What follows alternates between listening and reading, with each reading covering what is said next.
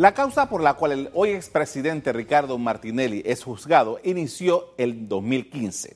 En junio de ese año, la Corte Suprema de Justicia admitió una investigación por pinchazos ilegales a 150 personas.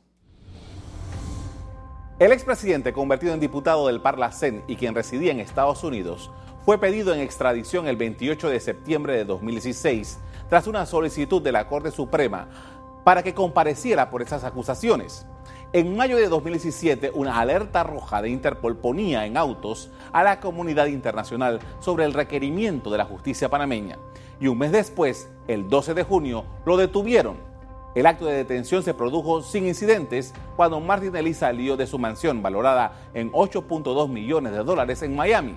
La propuesta fue puesta bajo vigilancia por el Servicio de Alguaciles de los Estados Unidos, en virtud de una orden de arresto emitida por el Departamento de Justicia tras la solicitud de extradición de Panamá. Tras ser detenido, el expresidente Martinelli inicia una infructuosa batalla legal en Estados Unidos para impedir ser extraditado. Veamos algunos puntos. El 13 de junio de 2017, Martinelli comparece en Miami ante el juez federal Edwin Torres, quien no le concede fianza de excarcelación. El gobierno de Estados Unidos anuncia que comenzó formalmente el proceso de extradición. El 7 de julio, el juez federal Edwin Torres niega la libertad bajo fianza al expresidente. El 1 de agosto, el Tribunal Supremo de Estados Unidos niega a Martinelli una petición para que se le ponga en libertad bajo fianza y no se le extradite a Panamá. El 31 de agosto, el juez Edwin Torres considera procedente la extradición de Martinelli por los presuntos delitos de peculado y escuchas ilegales. El 18 de septiembre, el juez Edwin Torres rechaza o detener la orden final de extradición de Martinelli tras una solicitud de la defensa 15 días antes. El 2 de octubre, el Tribunal Supremo de Estados Unidos rechaza evaluar un recurso interpuesto por la defensa que pedía que se revisaran las condiciones de detención de Martinelli. El 23 de enero de 2018, la jueza Marcia Cook de la Corte Federal del Distrito Sur de Florida rechaza un amparo presentado por la defensa de Martinelli, manteniendo el proceso de extradición. El 24 de mayo, Martinelli presenta una moción para retirar la apelación que presentó cuando se le denegó un habeas corpus. El 29 de mayo, la Corte de Apelaciones del undécimo Distrito Judicial de Estados Unidos acepta una moción de la defensa de Martinelli dirigida a acelerar su extradición a Panamá.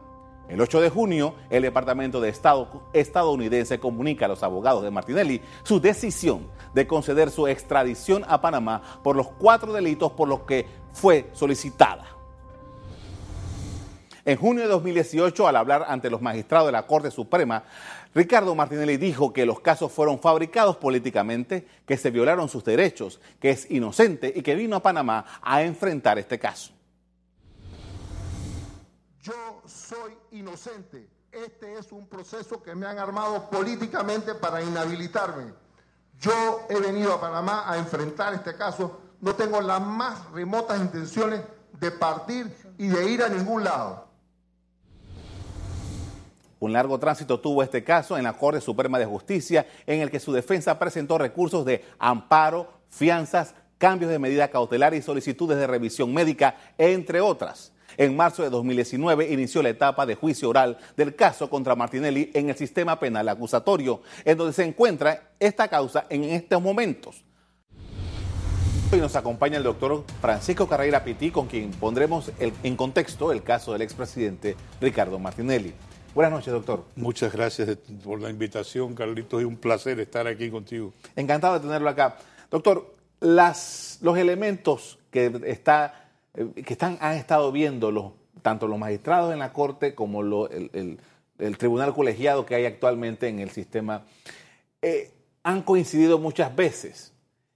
¿Qué elementos tenemos que considerar nosotros desde afuera acerca de la posible libertad de Ricardo Martinelli? Bueno, yo creo que el elemento más serio que tiene en este momento el tribunal es si simplemente toma el periodo del año eh, que el señor Martinelli ha estado detenido y lo libera, el precedente que esto va a crear para otros detenidos que tienen mucho más de un año de estar detenidos y no se les ha cumplido todavía con sus procesos. Ese, ese, es el valor, ese es el mayor riesgo, diría yo. En el caso del presidente Martinelli, nosotros tenemos que retrotraernos a, varias etapas. Eh, primero que él fue, estuvo detenido en Estados Unidos casi un año, por un día no fue un año. La decisión de volver a Panamá fue suya en ese momento de aceptar la extradición y en aquel momento lo hizo con el hecho pensado de venir a Panamá y que en un día se completara el año, pensando que podían darle la libertad. En ese momento, pues no, no, no, procedió así. Eh, ha estado detenido por, por un año. Esto es una medida cautelar.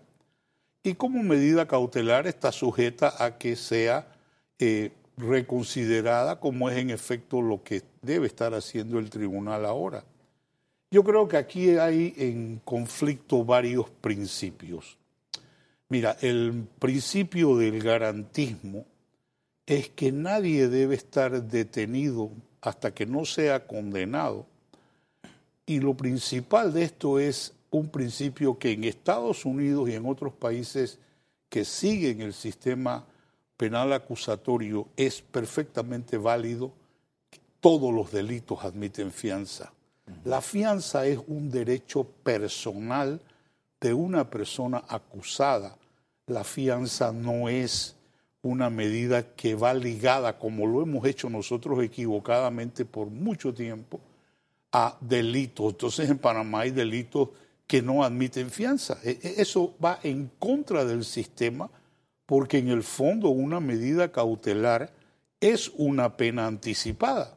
Claro. Eh, si tú te imaginaras que mañana hay una decisión favorable a una persona que ha estado detenida por un año, pues como que no suena bien que haya estado detenida y al final la persona no sea declarada culpable. Y el Estado no se responsabiliza y el Estado no se responsabiliza por ese tiempo. Por eso es que yo he dicho, siempre me, he manifestado que nosotros tenemos que hacer un cambio en este sentido y partir de una premisa básica que, que en el derecho norteamericano es muy común. En un delito no se, no se crean dos víctimas. Es decir, si hay una persona que ha cometido un delito, que tiene trabajo, que tiene familia, a esa persona no la vas a meter en la cárcel porque en el fondo estás creando víctimas adicionales. Entonces, la persona tiene derecho a una fianza simple y sencillamente cuando no hay un riesgo de fuga, un riesgo que la persona no comparezca. Pero mientras esté trabajando, y déjame terminar aquí este concepto, lo que hacen los jueces norteamericanos es decir, usted trabaja de lunes a viernes, usted mantiene a su familia, entra el viernes a la cárcel, sale el lunes por la mañana a trabajar y a usted se le cuentan cuatro días de cualquier pena que vaya a ser condenado. Entonces nosotros no adoptamos algo flexible. Por eso es que hoy hay un choque entre ese principio y lo que establece el artículo 12 de que nadie puede estar detenido más de un año. En principio eso es verdad. Hay excepciones como en efecto se van a discutir ahora o las debe estar discutiendo el tribunal para ver si de verdad hay un riesgo de fuga, que es el elemento principal, si hay posibilidad de destrucción de evidencia, como en efecto la ley lo dice, y si hay algún riesgo de que se eh, atemoricen testigos, de que se afecte el proceso dándole una libertad a la persona. Comenzamos esta conversación, doctor, hablando de que en los Estados Unidos y en Panamá, en la Corte Suprema de Justicia, hasta ahora, los eh, jueces han sido constantes con esa consideración. se le ha negado todos los recursos a Martinelli por la misma razón. Eso no ha variado ahora, ¿verdad? No, no, no ha variado. la variación viene ahora por el hecho de que es indudable que hoy él cumple un año de estar detenido en Panamá. La ley en principio dice, bueno, la persona que está detenida por más de un año tiene derecho a la libertad. En el caso de él, hay medidas eh, que se han establecido de forma alterna por parte de la ley cuál es casa por cárcel, ciudad por cárcel, país por cárcel, etcétera. Eh, también el tema de que la persona debe reportarse eh, tres veces por semana, dos veces por semana, como, como, como quiera el tribunal fijarla. Pero en el caso de él, está una audiencia en este momento.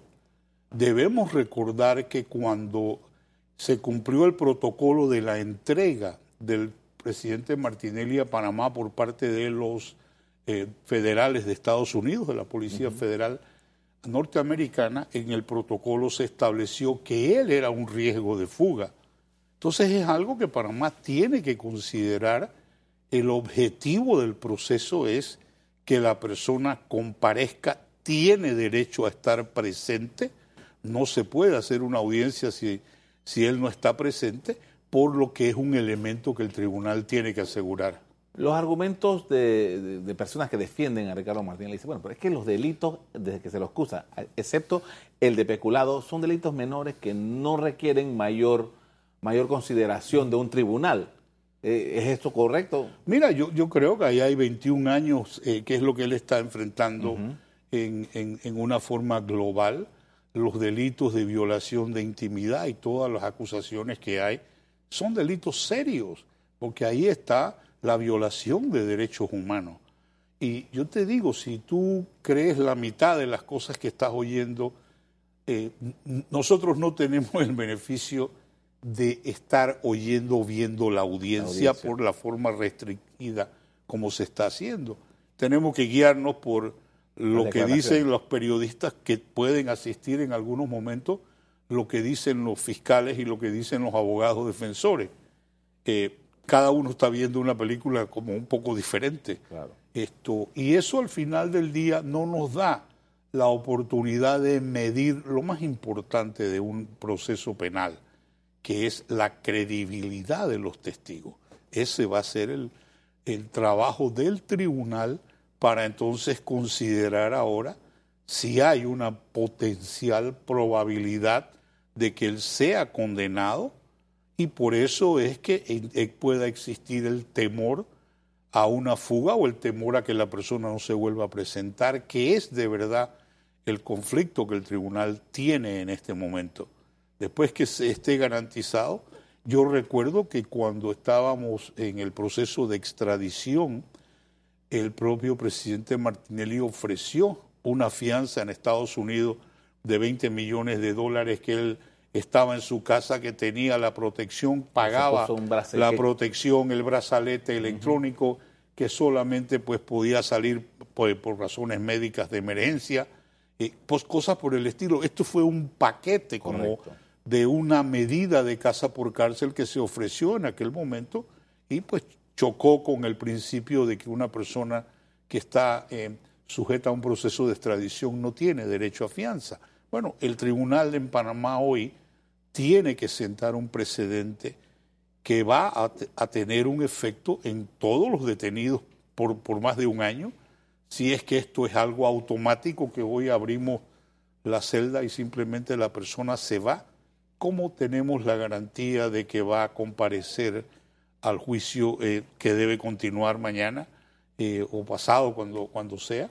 Pero ese es el, el tema, el balance de los intereses que hay tanto de una parte como proteger los derechos de la otra. Eso, eso que usted menciona, de que seguramente puede haber, y no exagero, miles de detenidos en nuestras cárceles que tienen más de un año recluidos. Sus abogados podrían utilizar ese precedente para poder pedirle a los tribunales, libérenlos. Claro, por supuesto.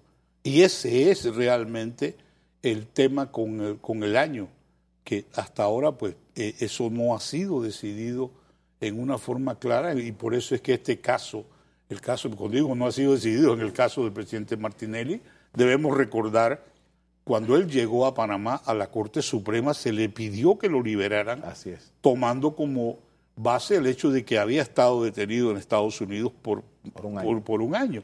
Y la Corte dijo, espérate, es que el tiempo que tú estás fuera, eh, definitivamente en Panamá no cuenta. Y yo creo que aquí hay que aclarar algo también.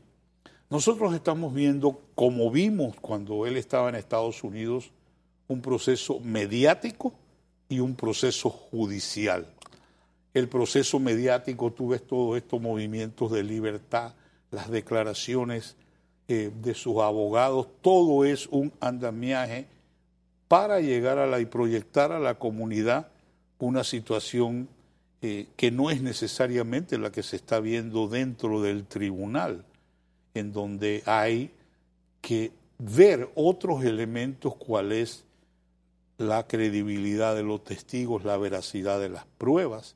O sea, eh, la fiscalía siempre tendrá una obligación de probar los elementos del delito y probar la relación de la persona que es acusada.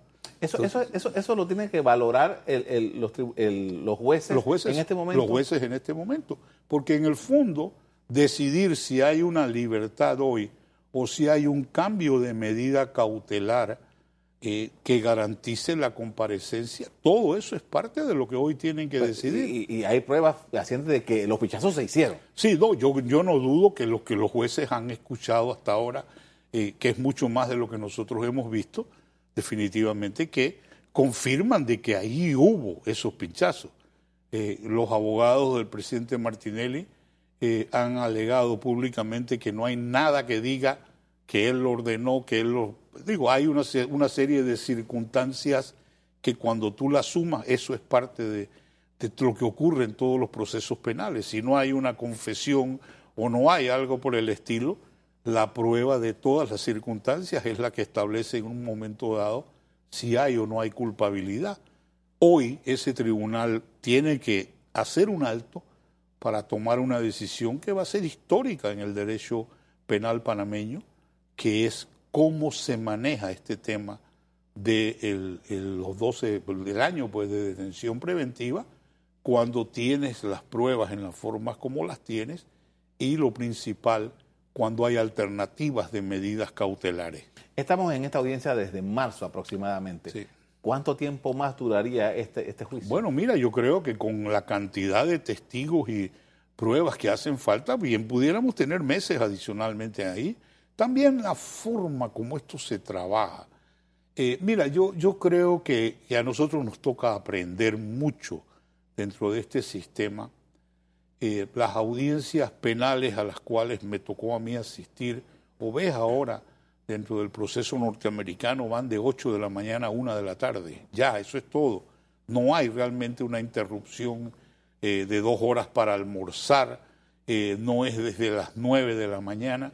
Cuando ves el tiempo productivo de verdad de la audiencia en, en las horas del día es muy poco.